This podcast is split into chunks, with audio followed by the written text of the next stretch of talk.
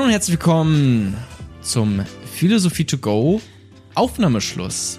Zuletzt haben wir über Judith Butler geredet in, in unserem großen äh, Philosophie to go, in unserer großen Philosophie to go äh, Episode. Wir haben sie erklärt, wir haben sie ähm, dargestellt, was, was sie alles Wichtiges zu sagen hatte.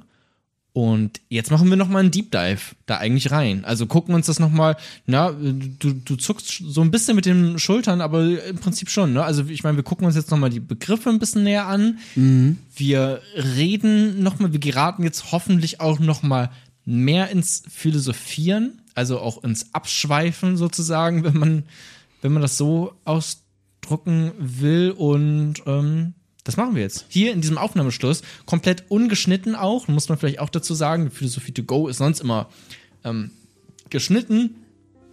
Diesem aber nicht. Also es werden ein paar mehr M's und S und Ö als sonst. Genau, und es ist, es ist auch weniger inhaltlich vorbereitet, also gar nicht, sondern mit dem, was wir gerade hatten, ähm, hantieren wir. Mhm. Und die Gedanken, die wir dazu gleich noch formulieren, die sind auch ähm, nicht weiter verifiziert, sondern innerhalb unserer eigenen Bubble entstanden. Ähm, mit dieser Bubble meinst du jetzt gerade diese Aufnahme? Genau. Okay. Ja. ja. Wir haben uns mit Judith Butler befasst und da waren ja so ein paar, paar Griffe, die ich genannt hatte, die eigentlich ganz, ganz wichtig und dann auch irgendwie relevant waren. Ja, wir können ja erstmal wieder ein bisschen reinkommen. Genau, also ne? um, um nochmal so ein bisschen reinzukommen. Ich habe zunächst von ähm, von der Binarität gesprochen. Da ging es ja um die um, um die Begriffspaare. Ja. Oder grundsätzlich um begriffspaarisches Denken, kann man das so sagen, keine Ahnung, dass wir quasi eine erkenntnistheoretische Brille aufhaben, die ähm, immer in so einer in Zweideutigkeit. Binären Code, ne? Also eigentlich, ich meine, genau, 0 und 1. Ja, genau, 0 ja. und 1. Ich meine, das ist ja auch einfach durch die ganze Digitalisierung kennt man es mittlerweile auch. Ja. Den Begriff. Ja. Ja, und das haben schon verschiedenste Philosophen immer wieder versucht irgendwie äh, aufzubrechen. Das hatten wir auch schon in anderen Folgen. Und sie hat das jetzt nochmal irgendwie deutlich gemacht, beziehungsweise hat das an, an, dem, pa an dem Begriffspaar Mann und Frau, beziehungsweise Sex und Gender, ja. verdeutlicht, dass die einfach, ja, die sind ähm, einmal zu einem äh, hierarchisch geordnet. Ja. Ne, also wenn ich von, von Mann spreche und Frau, dann ist Frau immer das Nicht-Mann-Sein. Und wenn ich von Sex mhm. und Gender spreche, ist Gender immer das Nicht-Sex-Seins. Ne? Sex und Gender waren einmal das, geht es um Geschlechtsidentität, biologisch und sozial konstruiertes. Jonas zittert leicht. Als Gender, also ich habe auch, also nochmal ganz kurz, Gender ist das nicht biologische Geschlechtsein. Wow, kannst du das nochmal ganz kurz, weil das war, glaube ich, auch äh, in der Episode manchmal schwer zu verstehen. Also, was heißt, also ich bin in dem Kontext Mann und Frau, Ma Mann oder Frau ist das nicht Mann sein, kann man irgendwie äh, ist nachvollziehbar. Also ich meine, das kann man beobachten, dass Gesellschaften so geordnet worden und so gelebt worden sind. Aber wie kann ich mir das jetzt nochmal bei diesem Sex und Gender vorstellen? Es fällt mir gerade irgendwie immer schwierig, dann ein Bild zu die, haben. Die, die Welt ist einmal männlich geordnet worden, wie du es gerade gesagt hast. Mhm. Und das, Mannsein war das, an dem sich orientiert wurde, an, an, das, was normal war. Und so ist es auch bei Sex. Sex ist das, also das biologische Geschlecht. Ne? Dein Penis zum Beispiel. An dem, an dem wurde sich orientiert. Das war das Normale. Man hat das Geschlechtsteil wahrgenommen und an dem wurde sich orientiert. Ja. Und das ist in der Hierarchie übergeordnet. Das ist erste Ordnung quasi. Und ja. in der zweiten Ordnung gab es erst oder ist das, ist das Gender wiederzufinden. Und das spielt dann quasi in, insofern wie diese Wirklichkeit, wie wir sie gerade vorfinden, darstellen, eine untergeordnete Rolle. Er spielt eine Rolle, aber sie ist untergeordnet. Und das ähm, macht dieses Begriffspaar, diese Binarität, dieses binäre Denken. Und nochmal ganz kurz, warum ist er laut Judith Butler untergeordnet?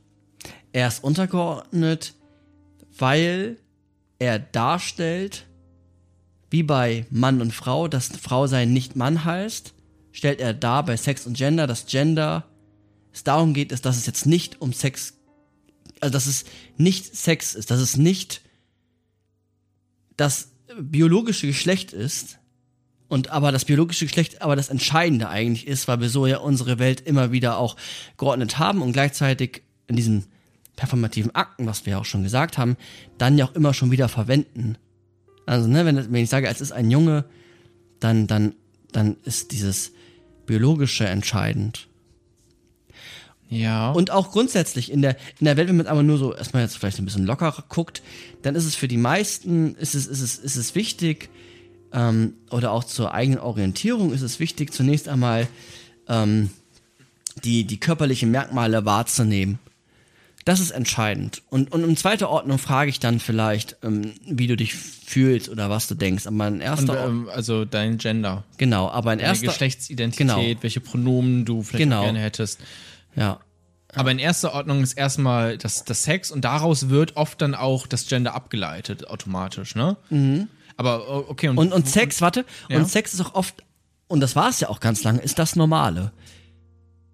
Und Gender ist dann dieses ganz, ne, das hat sich ja langsam jetzt so ein bisschen etabliert, aber ne, bei vielen auch noch nicht, dass es dieses Verrückte, dieser Gender-Wahn, dieses, dieses, ne, dieses Ja. Katastrophen, katastrophisierende Denken über diese Geschlechtsidentität. Aber Sex, das ist doch eindeutig. Ich bin ein Mann oder ich bin eine Frau.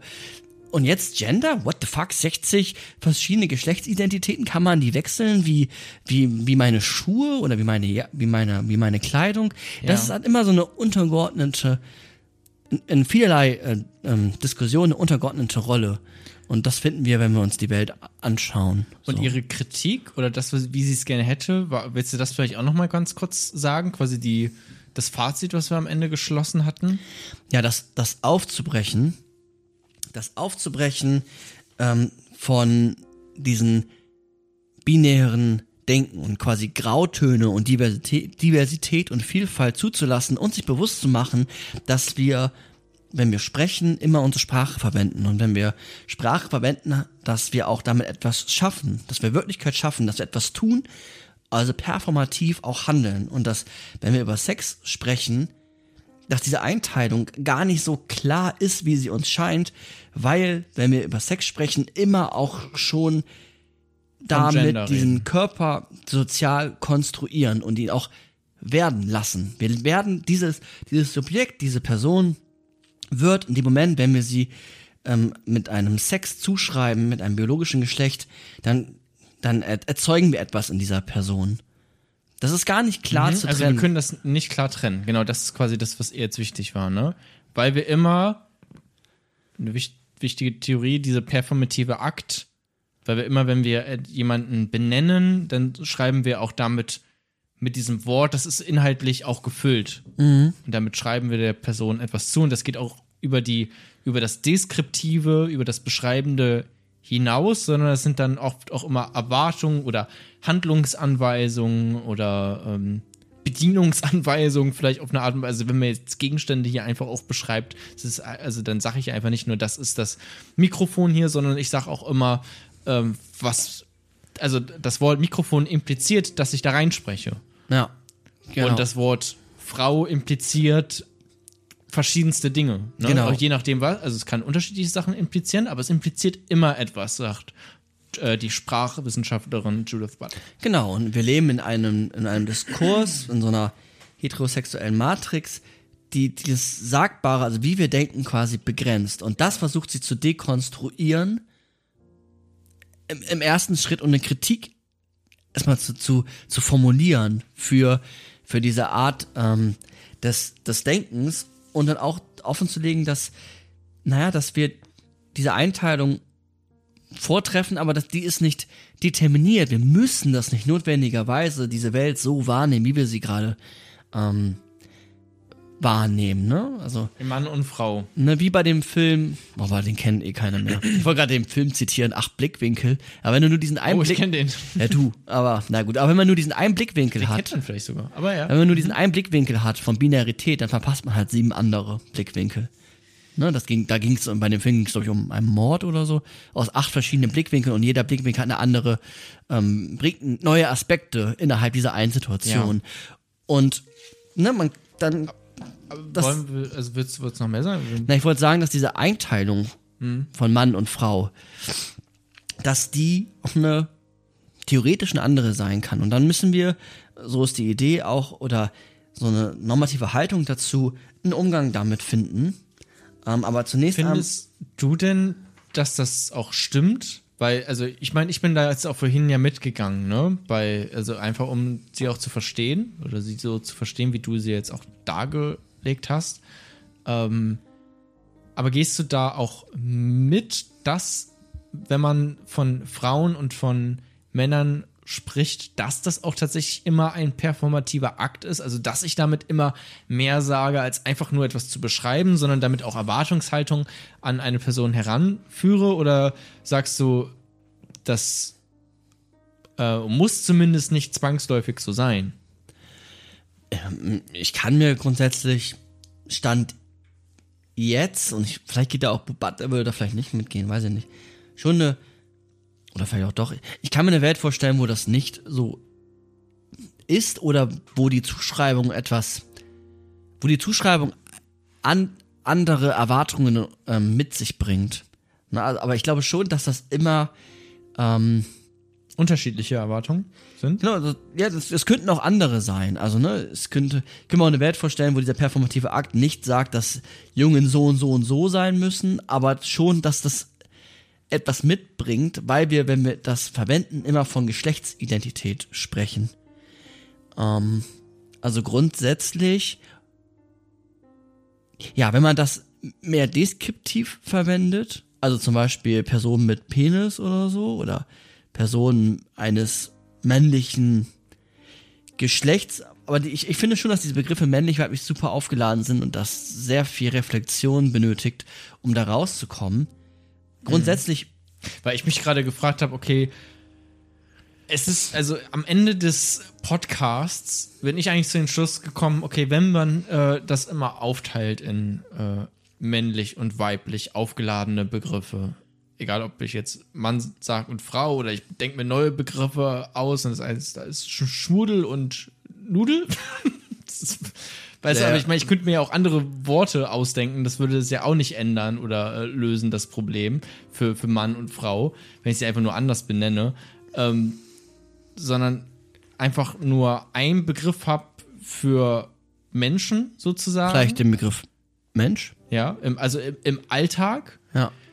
Und dann müsste man aber, weil unsere Sprache so durchsetzt davon ist, auch die ganzen Endungsformen ändern, eigentlich theoretisch in weiß nicht, da gibt es da die, ähm, äh, die, die Versuche, das auch zu tun, also dass man äh, Xi und Xist, glaube ich, benutzt, also mit so äh, X-Endungen. Ich weiß es ja. nicht ganz genau, habe ich mich noch nicht so genau eingelesen. Aber das ist quasi der, der Versuch, das, das zu tun, um eben einen, einen neuen Begriff oder eine neue Sprache zu schaffen, die nicht aufteilt in äh, männlich und weiblich und so dann immer etwas performativ zuschreibt, sondern einfach nur eins hat für alle.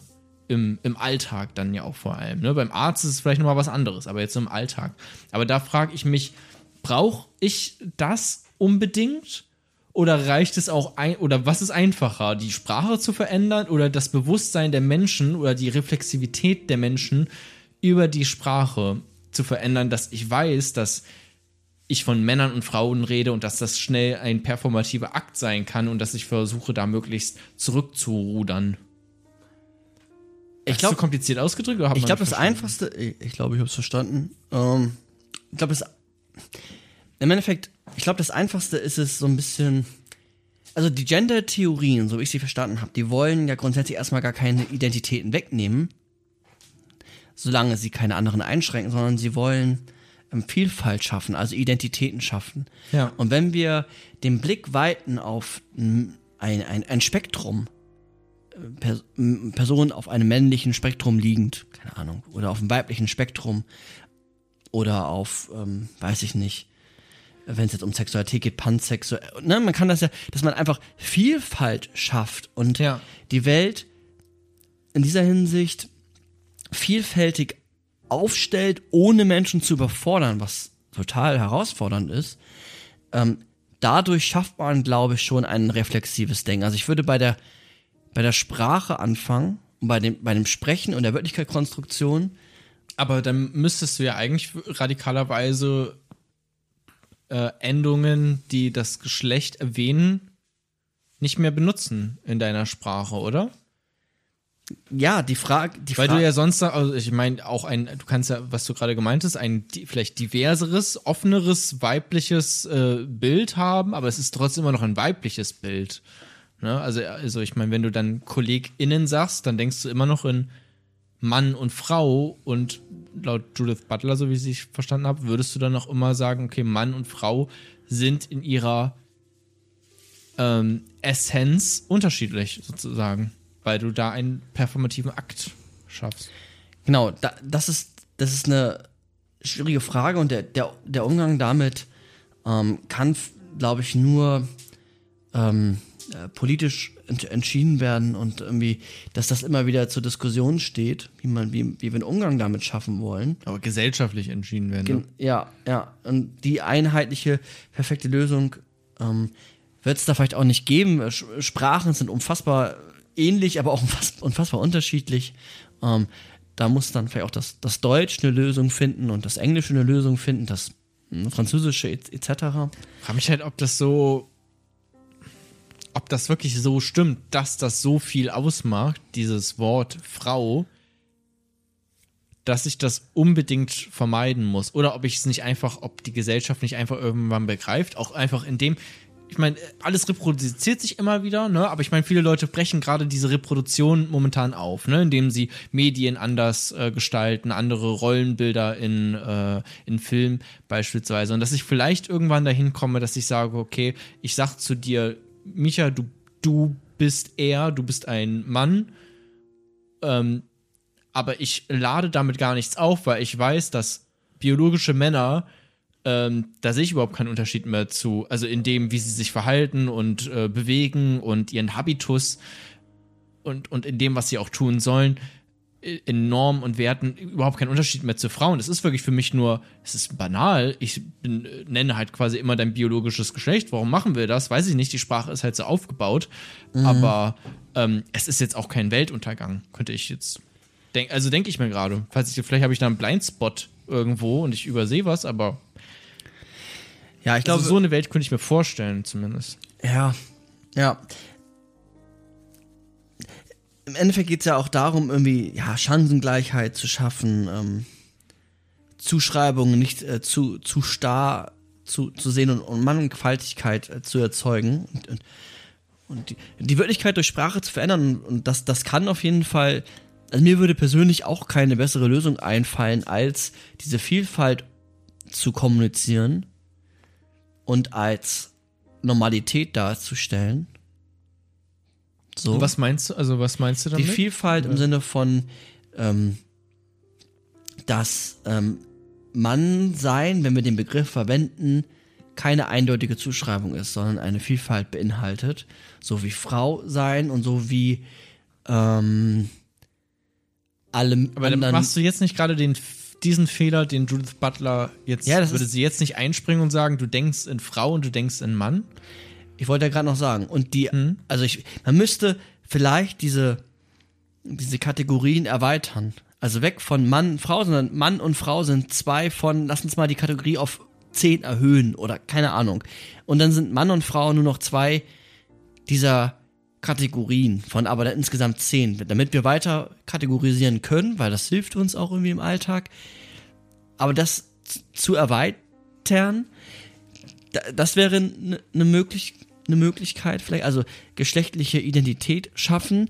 Man kann auch ähm, grundsätzlich den, ähm, ja, man kann diese Diversitätsbegriff vielleicht irgendwie einbauen und den ähm, vorrangig verwenden, anstatt Mann und Frau, sondern du bist halt divers. Mhm.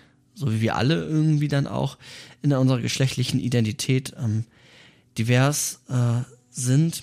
Ich finde das aber grundsätzlich gar nicht so einfach, da ein, ja. ein, ein, einen, guten, einen guten Weg zu finden. Was, was aber, glaube ich, wichtig ist, wenn man jetzt auf die auf eine realistische Wirklichkeit schaut, also auf die, die wir jetzt gerade vorfinden, dass wir ähm, diese Hierarchisierung insofern abschaffen, dass wir ähm, versuchen, durch unsere Sprache möglichst viel also möglichst wenig Binarität auszudrücken. Und da, und wenn wir das machen, dass wir die gleichrangig verwenden. Das wäre vielleicht das wären vielleicht die ersten Schritte, um damit einen Umgang zu finden.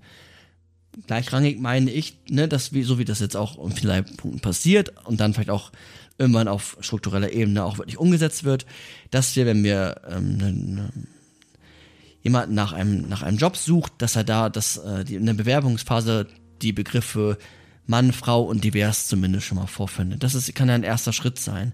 Dass wir, wenn wir von ähm, unseren Zuhörern sprechen, dann vielleicht aber dann doch lieber den ähm, Begriff ZuhörerInnen verwenden, um eine Möglichkeit zu finden, ein, ein, ein, ein, ein, ein Reintasten und Antasten ja. äh, zu finden, möglichst viele Personen, auch Personen, die, die bewusst sagen, ey, das belastet mich, diese Zuschreibung, und ich sehe mich als nicht binär, so wie das unsere Zuhörerin, ja.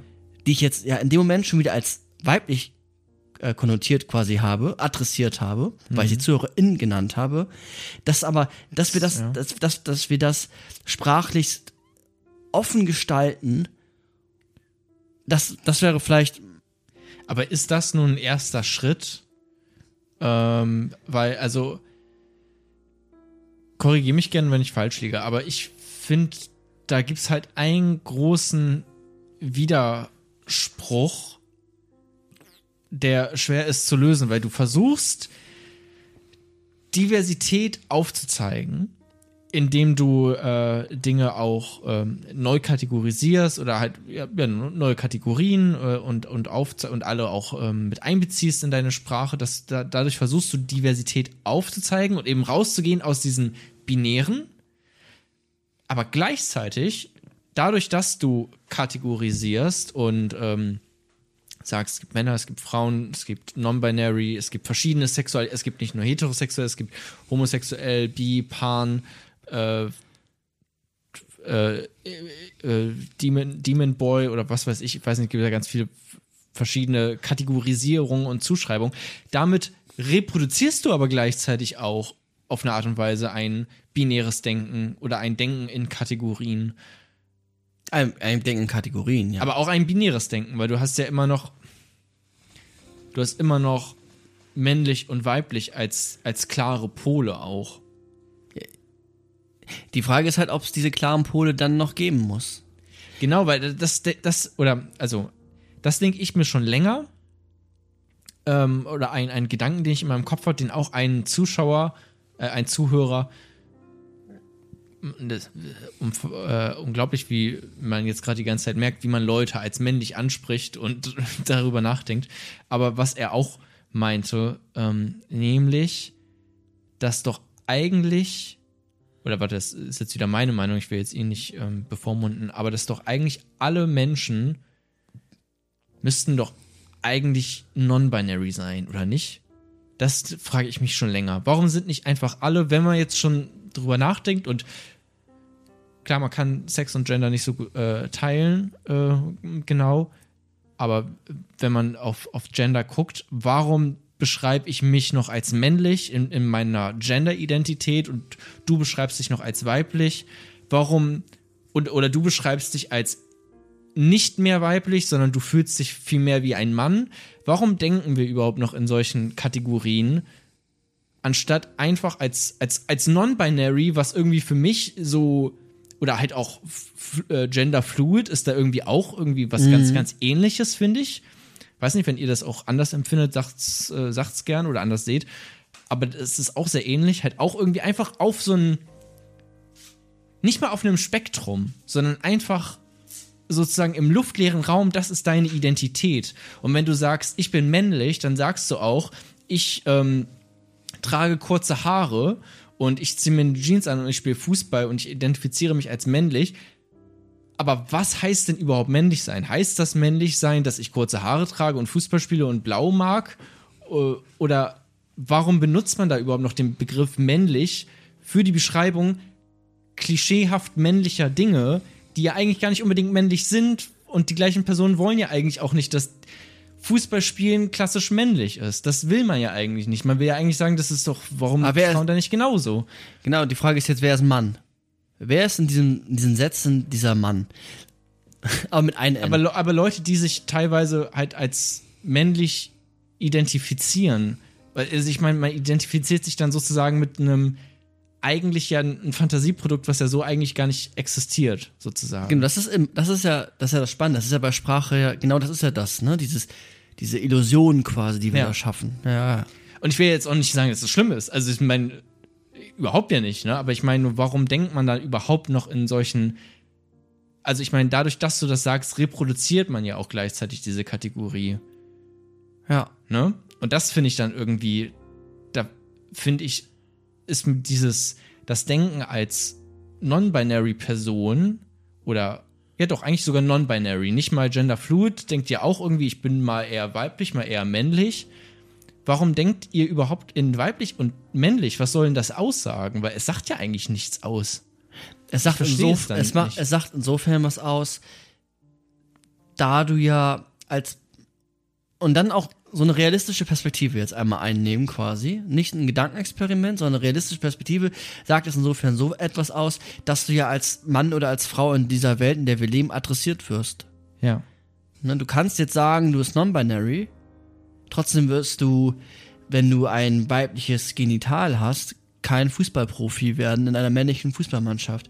Oder du wirst äh, auf der Straße, wenn das nicht, wenn du wenn du äh, kurze Haare hast und irgendwie typisch männlich aussiehst und du dich aber als non-binary verstehst, wirst du trotzdem als er und als männlich adressiert und Erwartungen werden auf dich ähm, werden auf dich einprasseln.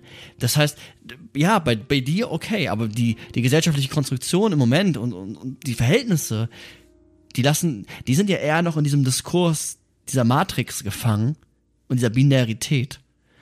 Das ist gar nicht so einfach aus der auszubringen. Das hat sie ja, das sagt das ja auch, ist auch das, Butler, was ich was gerade genau. meinte bei dir, warum ich das ja auch verstehe, warum man ja auch in Kategorien denkt. Das wollte ich jetzt auch noch mal gerade, also das verstehe ich, um Diversität überhaupt erstmal aufzuzeigen und zu zeigen, okay, es gibt, es ist eben nicht binär, sondern es gibt meinetwegen verschiedene Kategorien. Ich bin dann vielleicht bin ich schon einen Schritt weiter, ähm, aber das frage ich mich manchmal, weil gerade dieser der, äh, die, die queere Szene beschäftigt sich ja selber mit ihrer eigenen Theorie sehr viel. Und da frage ich mich manchmal, warum man dann überhaupt noch in so binären Codes denkt, wenn man doch Judith Butler gelesen hat. Ja, da müsste man ein Interview, also dafür kenne ich mich dann auch ähm, zu wenig damit aus. Ich hatte die Gedanken auch wie du und du hast die Gedanken ja auch, hast du eben schon gesagt, schon ein bisschen länger. Ja, hast mir die ja mal schon vor drei Jahren, also beim Zocken mal erzählt. Da meinst du ja, ich habe eine neue Idee, ich bin non-binary. habe ich das? Nein, so habe ich das nicht gesagt. Doch, du meinst, äh, ja, ich habe. Ich habe mich gefragt, warum. Ich habe, glaube ich, nie gesagt, dass ich non-binary bin, aber ich. Ich müsste doch eigentlich non-binary geboren sein oder irgendwie sowas. Ja, ja, ja das hast, genau. Und das ist. Warum das identifizieren sich nicht alle Leute, die auch vor allem in diesem queeren Diskurs sind, als non-binary, weil sie wollen doch eigentlich nicht Gender-Klischees ähm, bedienen oder warum oder reproduzieren oder warum gibt es da nicht ein extra Wort dafür, was vielleicht nochmal darauf aufmerksam macht, dass das hier gerade, dass ich mich nicht als Mann sehe, sondern als klischeehafter Mann dann vielleicht. Also vielleicht fühlt man Aber sich wohl in der Rolle, ne? Das will ich es halt gibt ja auch, wenn man, wenn man dieses Gendern dann öffnet, dann gibt es ja auch verschiedene Schubladen und verschiedene Rollen. Und vielleicht ist das, was, was dann dahinter steht, was sie sagen, nee, ich fühle mich wohl in in der ähm, Rolle. In ja. der Rolle, in der ich mich dann irgendwie als genau, Transmann oder wie auch immer, dann, dann fühle ich mich da wohl und dann ist das, genau, das ist meine feministische oder queer gender-theoretische Theorie. Ja, und dann ist vielleicht auch der Streit da mit Judith Butler immer mal wieder. Genau, äh, weil das ist das, was ich gerade meinte, das finde ich ja auch super oder halt über, also ist sehr komplett unproblematisch, wenn man sich in einer bestimmten Rolle äh, wohlfühlt. Wenn ich mich als, als sehr männlicher Mann wohlfühle, ist das super. Wenn ich mich als sehr freuliche Frau wohlfühle, ist das auch äh, super. Aber irgendwie bräuchte es dann vielleicht im Idealfall ein Wort dafür, dass wir hier gerade eben nicht von, ähm, dass wir halt eben nicht Binarität dann gleichzeitig nutzen, um das zu beschreiben, sondern vielleicht sagen, ja, ich bin ein, ich fühle mich wohl in der sehr klischeehaften Rolle eines sehr klischeehaften Mannes weil es ja eigentlich eben nicht stimmt, dass ein, ein Mann unbedingt breitbeinig in der U-Bahn sitzen muss. Also, also dieses, dieses Reproduzieren des, des eigenen Klischees ist quasi das, was mich verwirrt, sozusagen, ja. innerhalb dieses Diskurses. dieses Ja, Neu und- und- Neuartigen. Und diese Zuschreibungen sollten vielleicht auch nicht so starr determinierend und so eine große Rolle bei so vielen gesellschaftlichen, politischen Entscheidungen fallen. Also wenn ich sage, ja, ich fühle mich als klischeehafte, als super, hyper, hyperweibliche Frau total wohl, dann habe ich damit ein Problem. Was heißt denn Wohlfühlen? Also heißt für dich, lass uns dann, dann, dann führen wir mal ein therapeutisches Gespräch, was Wohlfühlen heißt, wenn du das alles, also hyperweiblich, alles wirklich erfüllst, also total zurückhaltend bist, total äh, unterwürfig, leise, aber trotzdem gleichzeitig sexy, ähm, immer emotional, wenig rational, äh, eher ähm, äh, zu Hause, also immanent, so wie äh, Simone de Beauvoir sagt, und nicht in so eine Transzendenz dich befindest, also nach äh, eine Selbstgestaltung des Lebens. Was heißt denn dann noch Wohlfühlen? Fühlst du dich wohl, weil du das alles verdrängst? Fühlst du dich also, Das ist natürlich eine Frage, die man stellen kann, aber das ist ja auch eine Antwort, die man geben kann. Also ich meine, da kann man ja auch Menschen ernst nehmen und sagen, okay, ich kann mir das vorstellen, dass ich mich darin wohlfühlen kann in so einer Rolle oder dass sich Menschen da drin wohlfühlen können. Ne? Also genauso wie es auch sexuell, du kannst ja nicht sagen, ähm, okay, nur weil du devot bist, musst du jetzt in eine Gesprächstherapie oder sowas, ne? Also ich meine, da kann man sich ja tatsächlich drin wohlfühlen, das ist ja jetzt gar nichts Falsches, oder? Also ich meine, es muss doch nicht jeder Mensch super aufgeschlossen und äh, extrovertiert sein. Nein, aber es müssten zumindest die, in der Psychologie spricht man von den Grundbedürfnissen, dass die Grundbedürfnisse erfüllt sind. Und zu den Grundbedürfnissen ähm, gehört auch so etwas wie, wie Autonomie, wie Selbstwerterhöhung und ähm, wie Lustgewinn. Und das sollte erfüllt sein. Und wenn die Person mir das deutlich machen kann, okay. Aber ich, ich glaube, dass das oft dann auch eine verkehrte Sicht auf einen selbst manchmal ist. Eine sich schützende Sicht ja, ich unterstelle mich gern meinen Mann. Der, der soll ruhig arbeiten und die Welt entdecken. Ich, ich fühle mich hier wohl mit den Kindern. Dann, oh, ja, Ja, okay, aber aus dem Grund sagt ja jetzt eigentlich niemand, äh, weiß nicht, wenn wir jetzt ein, ein jemand, der immer als Mann gelesen wurde und so betitelt wurde, ich bin jetzt eine Frau und ich gebe jetzt ein äh, mein, mein Recht ab, äh, wählen zu gehen, weil ich wie eine Frau sind äh, aus den 10er Jahren des äh, 20. Jahrhunderts sein oder sowas. Also ich meine, das macht ja auch keiner, glaube ich. Oder? ja, Hoffe ich. ja, Also, ja, ja, ja. ich Ich glaube, man macht das schon sehr bewusst so, aber ja. ist halt, es, im Endeffekt ist das, das diese Machtstruktur, die da immer mitfließt, dass die, die möglichst wenig destruktiv ist, sondern irgendwie, dass da, dass da Möglichkeiten geschaffen werden und dass, Ja. dass Identität, ja, man, man spricht immer von so, also Identität hat ganz auch ganz viel mit Geschlechtlichkeit tatsächlich zu tun. Und das vielleicht auch ein bisschen aufzubrechen, diesen Identitätsbegriff. Und das, Ja, oder den Geschlechtlichkeitsbegriff. Weil, also, was Ja, oder- bei Identität aufbrechen, das ist ja irgendwie, das beschreibt es ja relativ klar, aber was soll Geschlechtlichkeit überhaupt bedeuten? Warum gibt es das überhaupt? Ich verstehe es nicht. Ja. Ja. Vielleicht, vielleicht auch so weit. Warum ist es jetzt, warum, we- weiß nicht, Ja, weil's das sollen Männer keine Röcke tragen? Also biologische Männer keine Röcke tragen können oder sowas. Histo also ne, und in, immer in der Generation, der du lebst, wenn man ja historisch schaut, gab es ja immer auch äh, Zeitalter, wo Männer Röcke getragen Ja. haben. Genau, das, das ist ja immer, ne, das ist dieser, dieser Diskurs, der von diesen ne, ähm, äh, Archäologie des Wissens, sagt Foucault in der, in der Episode, die wir mal zu Foucault hatten, ne, dass man quasi guckt, in welche Historie, Historie lebt man gerade und welche, welche Diskurse, welche Rahmen des Sagbaren ähm, finden wir gerade vor. Ähm, ja, das, das ist total, total. Gleichzeitig muss man auch manchmal gucken, wo auch die, also wo denn auch die, also wo ist es jetzt gerade Gender und wo ist es Sex? Also wo ist es Geschlecht, biologisches Geschlecht, dass man auch zu unterscheiden hat, weil ähm, wenn man jetzt ganz, ganz links äh, und auch sehr im, im queeren Diskurs ist, wird vielleicht auch noch mehr äh, dem Gender zugeordnet, ähm, als es vielleicht eigentlich der Fall wäre.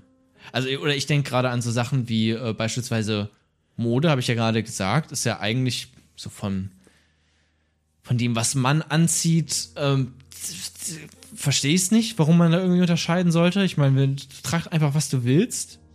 So, das ist komplett egal. aber natürlich gibt es Unterschiede in der Physiomie. So, und natürlich ist ein, hat ein Mann breitere Schultern in der Regel. So, und auch also jetzt auch nicht irgendwie 50-50 irgendwie so, 50% Wahrscheinlichkeit, sondern schon sehr in der Regel hat ein Mann breitere Schultern als äh, eine Frau oder einfach auch eine andere äh, Hüftform. So, und natürlich müssen da auch Klamotten dran angepasst werden, beispielsweise. Ja. Ja, also ein, ein Shirt für einen Mann ist anders geschnitten, wenn das passförmig sein soll, als für eine biologische Frau. Ja. Ja. Ja. Ja. Ich habe mir gerade überlegt, also viele, äh, weiß nicht, wie ich meine Freundin oder so denke, die liebt ja auch Männer-T-Shirts so, weil die dann ja gerade irgendwie das stylisch ist. Dann kann man ja auch immer gucken, okay, so ein enges T-Shirt könnte ja auch dann wiederum stylisch für dich sein, wenn das dann irgendwie enger geschnitten ist.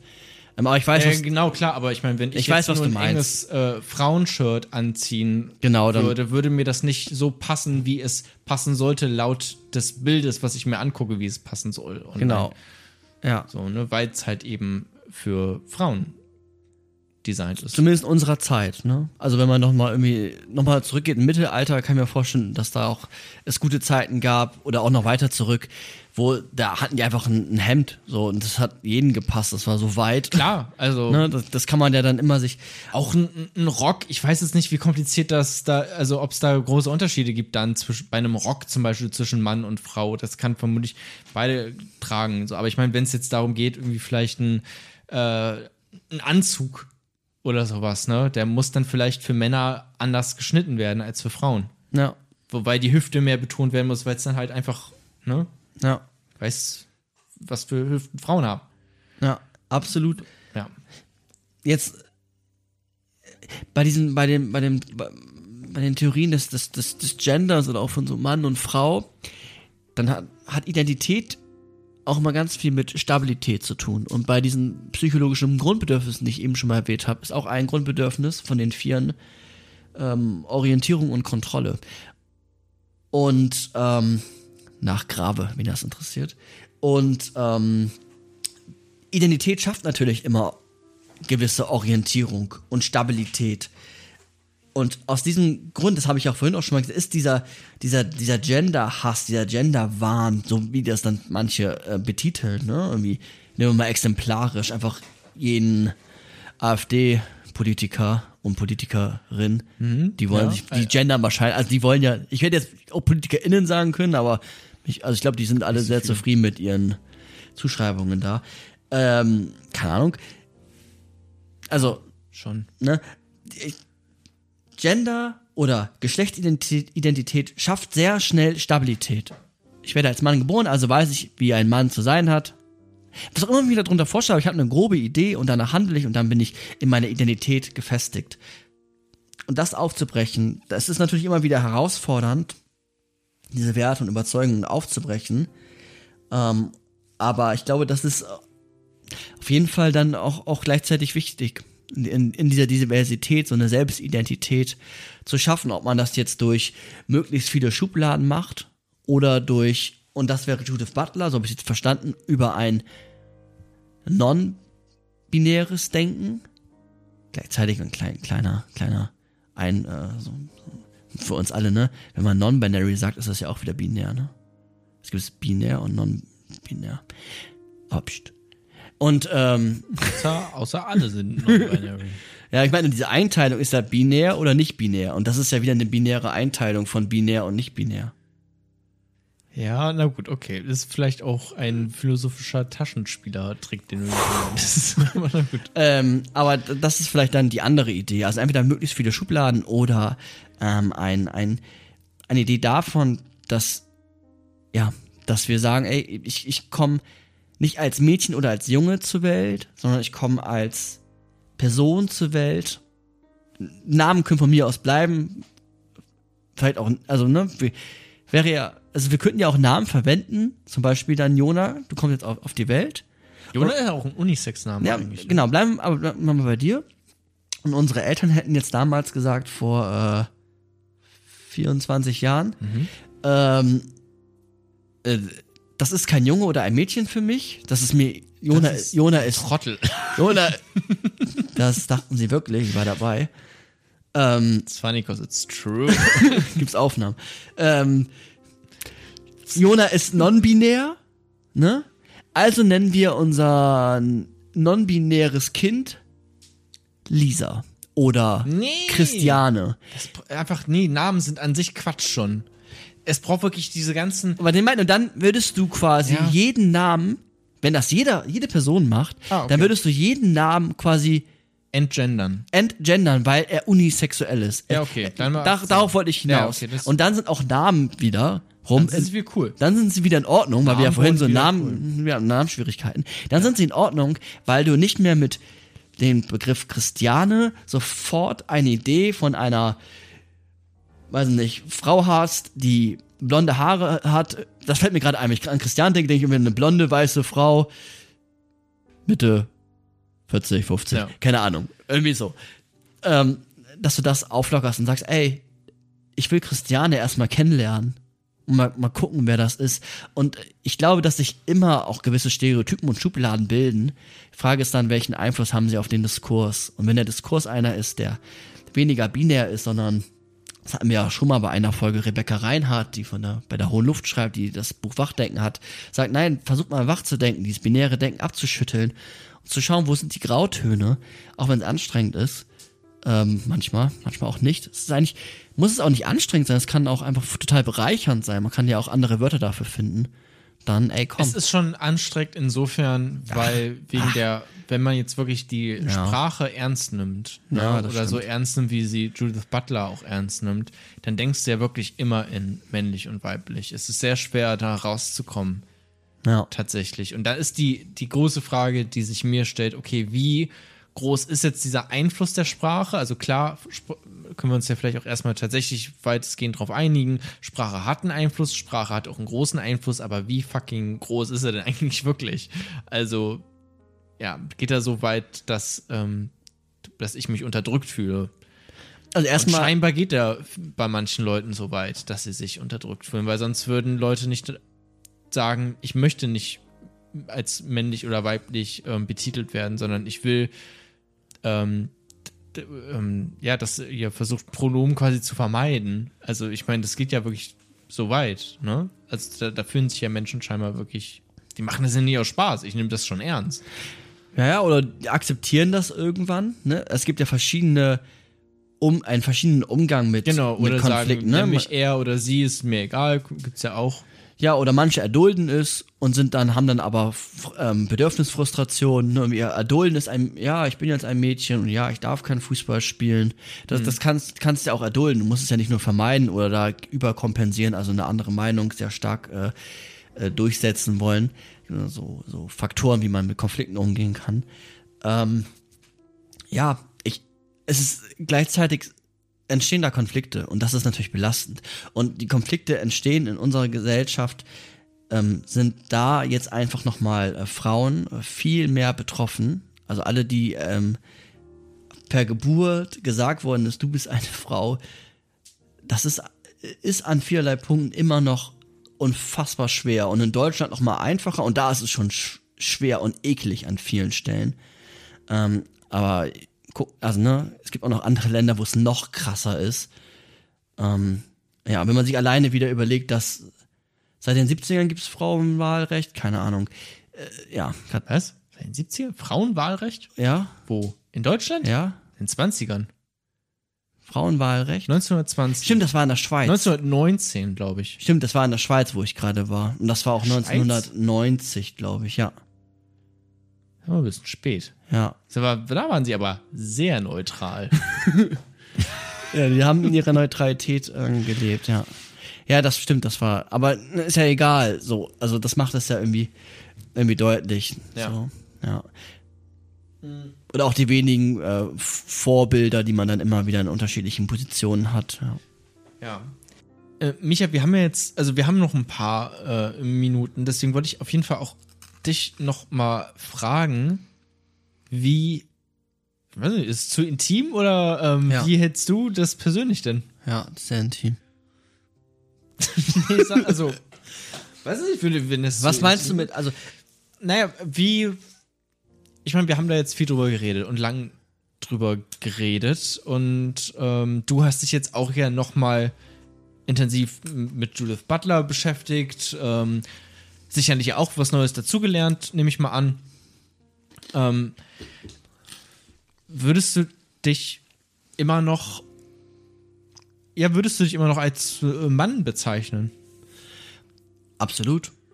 Aber auch weil, also das ist ja das, was sie auch sagt. Ich kann das nicht einfach so ablegen.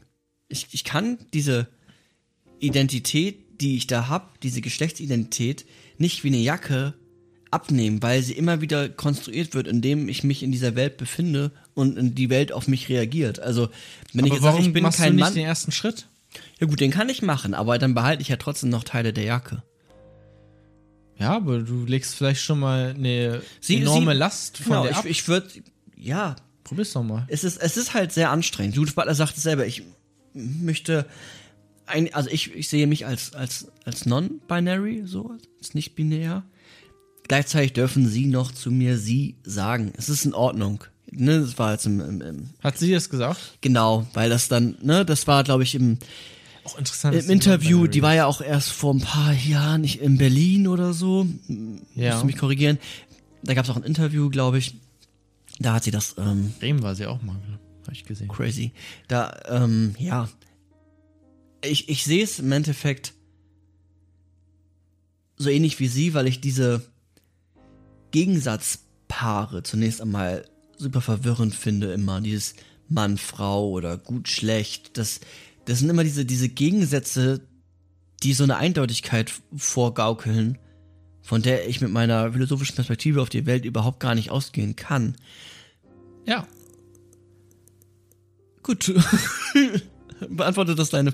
Und ich, ich sehe es. Deshalb ich versuche dich da hinzudrängen, dass du sagst, dass du non-binary bist. Ach so. Oder was heißt hinzudrängen, aber ich meine, das aus, dich, aus dir herauszukitzeln, weil müsste das nicht eigentlich der logische, die logische Schlussfolgerung sein, wenn man sagt, okay, ich möchte diese performativen Akte von Mann, Frau und das binäre Denken äh, auf, aufbrechen. Ja, das, das sowieso, also das, das ist klar, das, da brauchst du mir ja auch nicht rauskitzeln. Das ist, dass ich mich selbst als überhaupt nicht binär einzuteilen verstehe, davon gehe ich auf jeden Fall aus. Ja, dann, dann wäre, dann kann ich von mir sagen, ich sehe mich als nicht binär im Sinne von Judith Butler, mhm. ähm, um, um gleichzeitig zu wissen, dass das nur die halbe Wahrheit ist, weil ich schon zu lange als adressierter Mann lebe und da sind ganz viele Grundwahrheiten, die ich jetzt gerade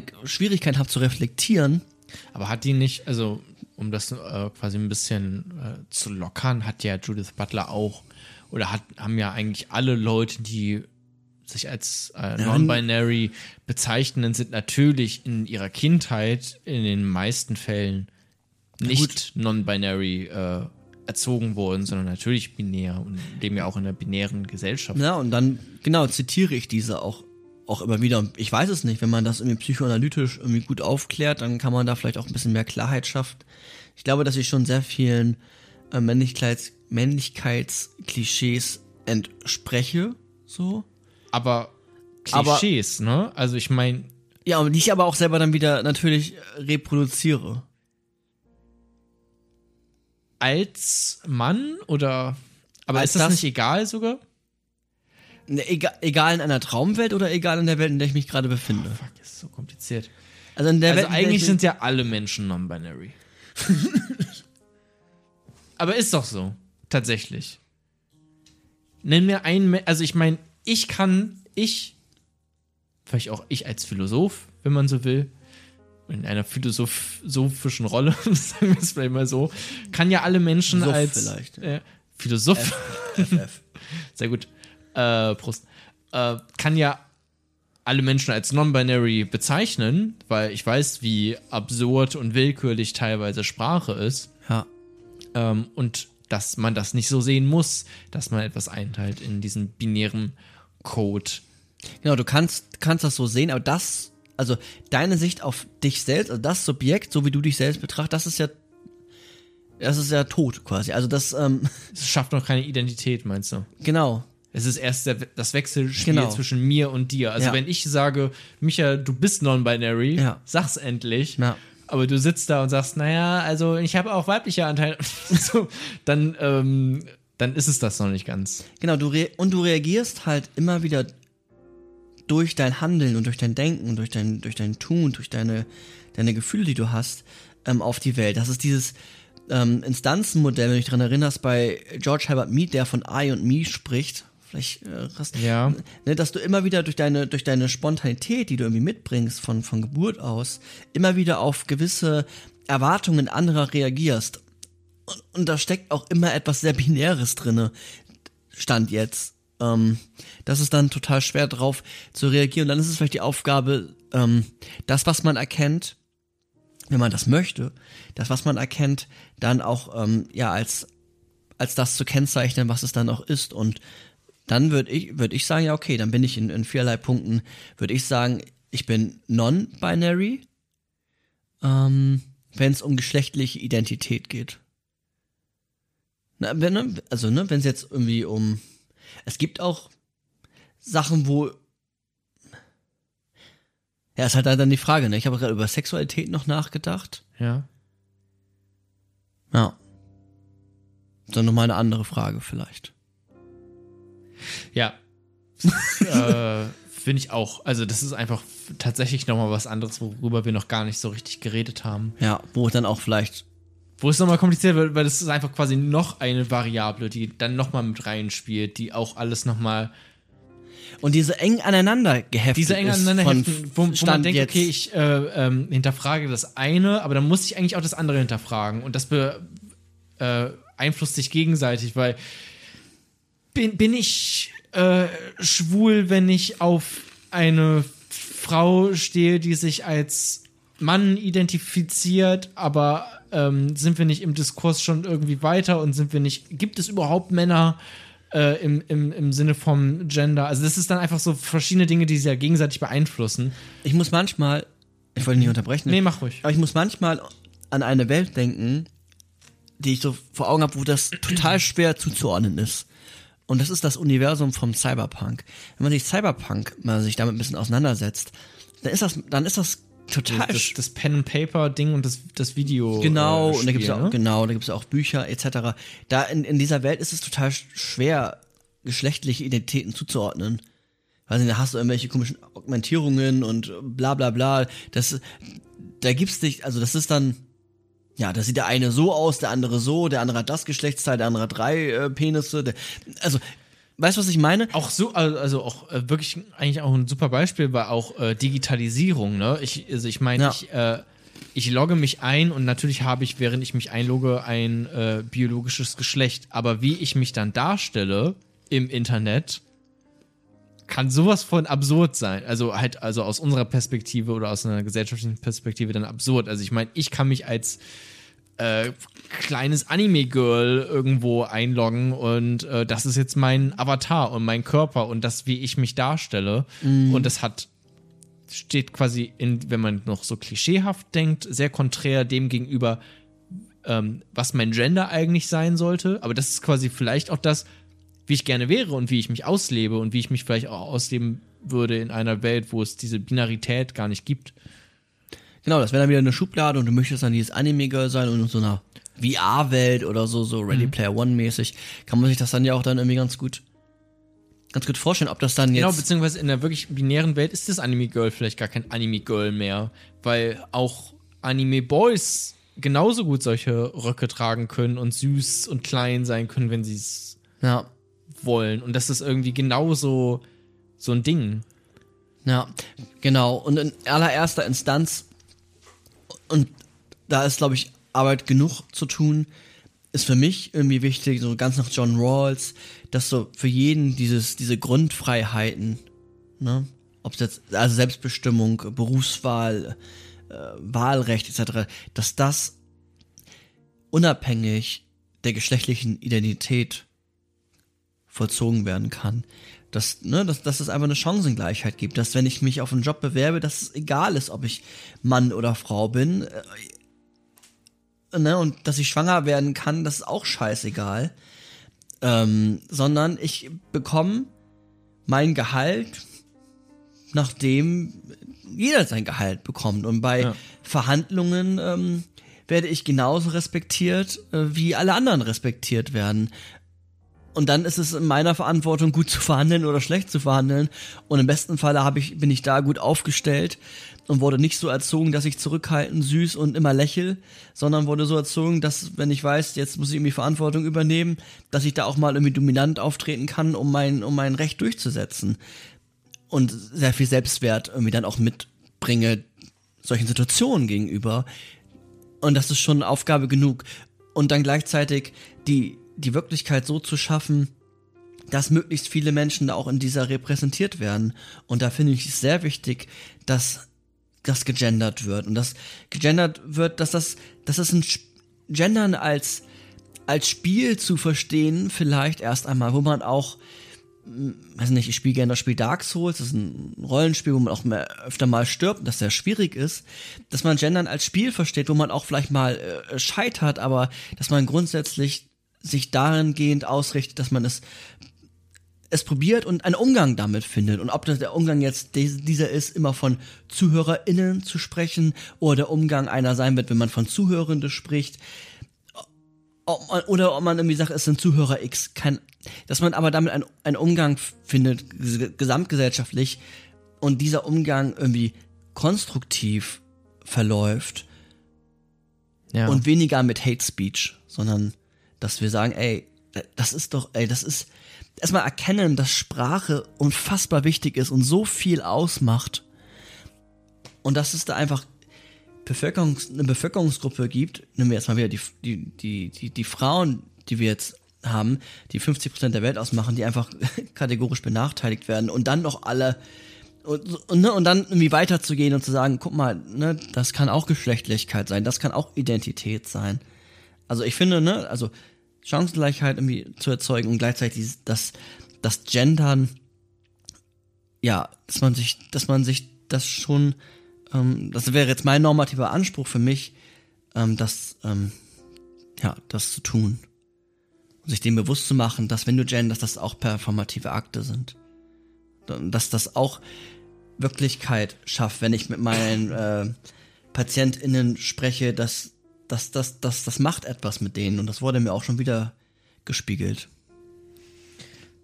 Ja, klar. War jetzt so ein bisschen, weiß nicht, so eine Predigt, aber. Nee, ich bin halt immer noch dann aus so einer philosophischen Perspektive jetzt gerade, wenn wir auch, auch, über Judith Butler geredet haben, das, was ich vorhin meinte, ist das nicht dann trotzdem immer so ein Paradox irgendwie, was man da aufmacht, weil man will Leute mit einbeziehen und äh, sichtbar machen, aber gleichzeitig doch auch irgendwie ein bisschen bescheuert, dass wir immer noch überhaupt in, äh, in so Binaritäten denken oder in Kategorien und nicht einfach weil ist ja eigentlich egal. Beziehungsweise, das. Ähm, Aber ist es das? Äh, das ist, ja. ist, mir auch noch eingefallen, ganz kurz.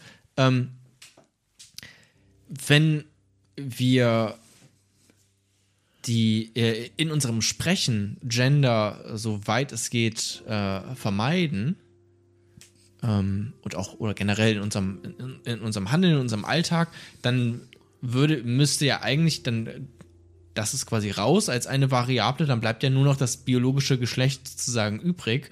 Und dann würde man wirklich sehen, okay, was ist jetzt irgendwie, also ich weiß nicht, irgendwie vielleicht auch schwierig so zu machen, ne? aber dann würde man im Idealfall wirklich sehen, was jetzt noch übrig bleibt und was tatsächlich Biologie ist, also wo, wo es tatsächliche Unterschiede gibt zwischen ähm, biologische Männer ja. und, und, und Frauen und selbst das ist ja schwierig, weil das ja auch nur auf einem Spektrum teilweise zu sehen ist.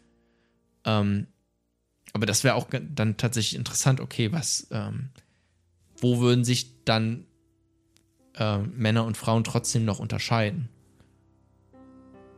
Finde ich. Ja, ich habe auch nichts gegen Unterschiede. Ich habe auch nichts grundsätzlich gegen Schubladen. Die Frage ist, wie gehst du damit um? Ne? Ich habe schon, also ich weiß, also man kann sagen, ja, was ist denn, warum stellt ihr euch so an? Ne? Das könnte man sagen. Aber ist das nicht auch ein bisschen äh, übergriffig? Also ich meine, es ist halt manchmal, also ich meine, es könnte so viel schöner sein. Sozusagen. Ne, und auch das, was ich auch schon ein paar Mal gesagt habe, mit dieser ganzen angestauten Wut, die äh, die, die Männer, aber sicherlich auch Frauen haben, weil sie denken, sie müssen irgendeinem Klischee entsprechen, dass es ähm, so gar nicht zu entsprechen gilt, unbedingt. Ähm, das hat erzeugt ja einen Leidensdruck bei vielen. Das kann man ja nicht wegsprechen. Absolut. Sonst würde es ja nicht diese ganze, ähm, diesen ganzen neuen Diskurs überhaupt geben, wenn es nicht so einen großen Leidensdruck erzeugen würde. Ja. Da muss man das auch schon ernst nehmen, finde ich. Genau, und da dann das, ähm, da beginnt es vielleicht auch in der, in, der, in der Schule, bei verschiedenen Institutionen, das offen zu machen, dass die Welt nicht so in widersprüchlichen Begriffspaaren ähm, so leicht einzuordnen ist. Da, da, das ist, da, wenn man das schon mal weiß, das ist ja schon mal, da schon mal sehr viel gewonnen. Und wenn man dann auch nochmal sagt, okay, von so einem, ähm, ja, gehen wir davon weg, dass, wenn ich als Frau adressiert werde, als Kind, dass das schon quasi mein Leben hm. super krass beeinflusst. Ja, und da, da sind dann auch vielleicht neue Generationen ge gefragt, die dann nochmal auch nochmal einen Umgang leichter damit finden und auch wir als jetzt, wir sind jetzt, weiß nicht, wir sind jetzt auch keine alte Generation, aber das, das, das kommt einem nach. Genau. ähm, ja, aber dass wir alle damit im Endeffekt, das wäre natürlich am idealsten, damit einfach einen, Umgang, Umgang finden. Und Schubladen oder Kategorien denken, die erleichtern das Denken. Wenn wir gar keine hätten, wahrscheinlich, also jetzt grundsätzlich gesehen, ne, unabhängig jetzt von Mann und Frau, ich glaube, dann, dann wäre das Denken psychologisch sehr schwer nur noch einordnbar. Die Frage ist. Aber dann würde vielleicht die deine mh, hm, ja, aber alle, also so wie du eigentlich dich gerne ausleben würdest, viel mehr herauskommen. Ja, aber nee, also für mich persönlich ist ein ein Schubladendenken insofern meine ich jetzt zum Beispiel, wenn du jetzt irgendwie einen Mann siehst, ne, den, den also eine oder eine, eine dunkle Person, also im Dunkeln eine Person, die auf dich zukommt, die relativ breit ist. Dann habe ich damit kein Problem, die Schublade zu öffnen. Oh, da könnte Gefahr lauern. Und dann verhalte ich mich so oder so. Da, die Frage ist dann für mich, wenn ich die Schublade geöffnet habe, wie ich mit dieser Schublade umgehe. Hm. Mache ich, knall ich die zu und handle notwendigerweise danach, dass ich jetzt als äh, vor meine Pistole greife und diese Person erschieße? Oder finde ich damit einen Umgang und mhm. weiß nicht, lerne Umgang. genau einen reflektierten Umgang. Und ich glaube, wir haben ich glaube, dass, also das müsste man dann psychologisch prüfen, aber dass wir grundsätzlich unser Denken, dass, dass die Welt zu komplex ist, dass wir immer eine Form von Schubladen haben. Die Frage ist, welchen, welchen Umgang finden wir damit? Und es kann ja auch eine Schublade sein, non-binary zu sein, aber dann geht es ja auch erstmal nur um die geschlechtliche Identität und dann haben, haben wir ja noch nicht die Welt mit erfasst. Ähm, das meine ich mit Umgang von Schubladen. Aber das habe ich ja sogar auch schon gesagt. Ich könnte mir eine Welt vorstellen, wo wir uns gegenseitig als männlich und auch als Frauen an ja doch, als, als, als Männer oder als Frauen ansprechen, auf unsere Geschlechtlichkeit bezogen und das, naja, das, das quasi eine, eine, eine Schublade vielleicht sofort aufmacht, weil es immer noch ein performativer Akt ist, den man vielleicht auch nicht abschalten kann dann. Ne? Also es wird unterschieden in etwas. ich mache diese Schublade auf und ich sehe, ach, was ist denn da drin? Ach, es ist nur die biologische Geschlechtlichkeit. Naja, das ist aber jetzt nicht so viel, äh, was da das bist du aber uninteressant. Nee, das sagt halt einfach nicht so viel aus. So, denn okay, wenn ich ähm, äh, ein Arzt bin, dann mache ich diese Schublade vielleicht auf und ähm, finde das sehr interessant, was ich da drin entdecke. Aber jetzt so im, im Alltag ist es nicht interessant. So, und das könnte ich mir theoretisch vorstellen, dass Menschen diese Schublade aufmachen, aber schnell merken, es ist egal. Und dass es dann vielleicht auch egal ist, ähm, oder gar nicht so wichtig als, als Mann oder als, also dass es, dass ich mich als, äh, als Mann angesprochen werde, weil es einfach keinen Gender mehr gibt, der damit unbedingt ähm, verbunden wird. In der Intensivität, wie es jetzt momentan der Fall ist. Ja.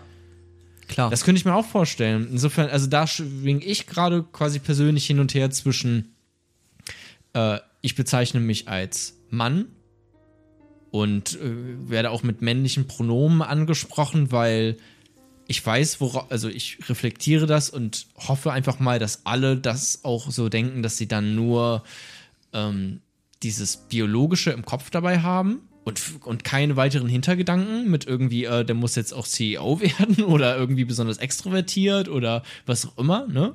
Oder halt auch diese ganzen anderen ähm, Annahmen, die man vielleicht auch selber kaum reflektieren kann. Ähm, oder ob ich einfach sage, ich bin non-binär, um darauf aufmerksam zu machen, dass ich ähm, in solchen Kategorien eigentlich ablehne, nicht denken ablehne. will. Ich glaube, dass eigentlich auch nicht eingeordnet werden will, wenn ich jetzt die Annahme habe, dass, weiß nicht, wenn jetzt mein Papa die ganze Zeit äh, beispielsweise sagen würde, ach, das ist mein Junge und ah, der äh, kriegt Kinder und der äh, ernährt den Haushalt. Äh, also der Warte, der kriegt Kinder? Nee, der, er, er, kriegt Kinder und er ernährt den Haushalt. So. Das habe ich gesagt, sorry, äh, schon, schon äh, das ja, machen zu schnell das Bier getrunken. Ja, aber, ähm, ich hab's verstanden. Nee, der, also er, er, er, zieht, er ist der, der Vater und er erzieht seine Familie. Ähm, oh, ich sehe hier gerade Akkustand niedrig. Aber ich meine, wenn ich dann ähm, daran denken würde, dann würde ich mich vielleicht auch eher als non-binär bezeichnen, um ein Zeichen dagegen zu setzen, dass ich eben nicht eingeordnet werden will in solchen Kategorien. Ne? Genau. Und Lass jetzt mal ein Schlusswort finden, weil. Ja, ähm, dann würde ich noch, das muss ich aber jetzt noch an der Stelle sagen, weil mhm. das, was du gesagt hast, dann, so habe ich das zumindest verstanden, ist das schon grundsätzlich einfacher ist zu sagen, okay, ich bin Jona, ich bin ein, ein Mann, aber ich lehne diese Zuschreibung grundsätzlich ab. Das ist natürlich für dich viel einfacher, weil du ein fucking, also als Mann adressiert mhm. bist. Also, ne, und das ist halt für, für viele Frauen die als, als Frau adressiert werden, dann, dann haben sie da ein großes, gehen sie damit ein großes äh, Risiko und schon ein Geständnis quasi mit. Ja. Weil du hast halt immer die, du die hast, Vorteile, du hast, du behältst nämlich die ja. Vorteile und die beziehen dann ihre Nachteile. Und deswegen grundsätzlich würde ich sagen, ist dieses non-binäre hin zur Gleichberechtigung aller hm. ähm, vielleicht das äh, gesellschaftlich sinnvollere, weil es für dich dann der einfachere Weg ist. Du hast es ja selber auch so geze ge gezeichnet, das ist dann auch irgendwie ähm, in Ordnung, aber ja, klar. So. Einfacher als zu sagen, dass ich Mann einfach, bin und. Einfach, einfacher im Vergleich auch zu den, zu den Frauen, die dann ah, okay, trotzdem nicht mhm. Fußballprofi, also durch Fußball keine Millionen oder, verdienen können. Oder, oder auch Menschen, die einfach einen weiteren Schritt, also die eher weiter weg von dem gehen wollen, was man klischeehaft als männlich bezeichnet oder als weiblich. Also wenn ich jetzt ein, ein Mann bin, aber ich will eigentlich viel mehr klischeehaft Frauendingen entsprechen, das ist natürlich auch ein viel größerer Schritt, ja. den man da gehen muss. Ja. Ne? Ja, ganz, also das, das finde ich dann, das sollte man dann immer noch mal schon äh, noch mal erwähnen. Ja. So, ja, spannend, also super spannend, super komplex, super, äh, auf sehr viel, crazy, was man dazu sagen kann. Äh, ich würde trotzdem jetzt an dieser Stelle den Podcast beenden, nicht nur weil wir ähm, jetzt auch hier schon eine Stunde sitzen und darüber philosophiert haben, sondern weil hier ganz rot und fett äh, stand, Achtung, ihr Akku könnte jeden Moment ähm, den Geist aufgeben.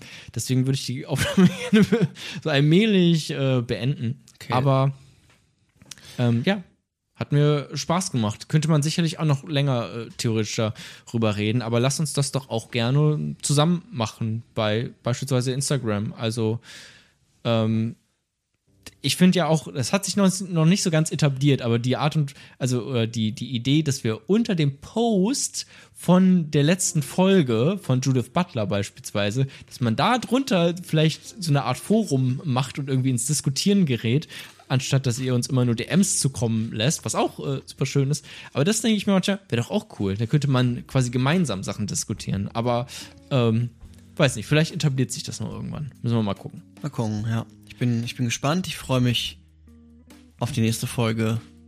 Und ja, das, das war's. Das war's mit dem Aufnahmeschluss. Macht's gut. Bis bald. Auf Wiedersehen. Ciao. Tschüss.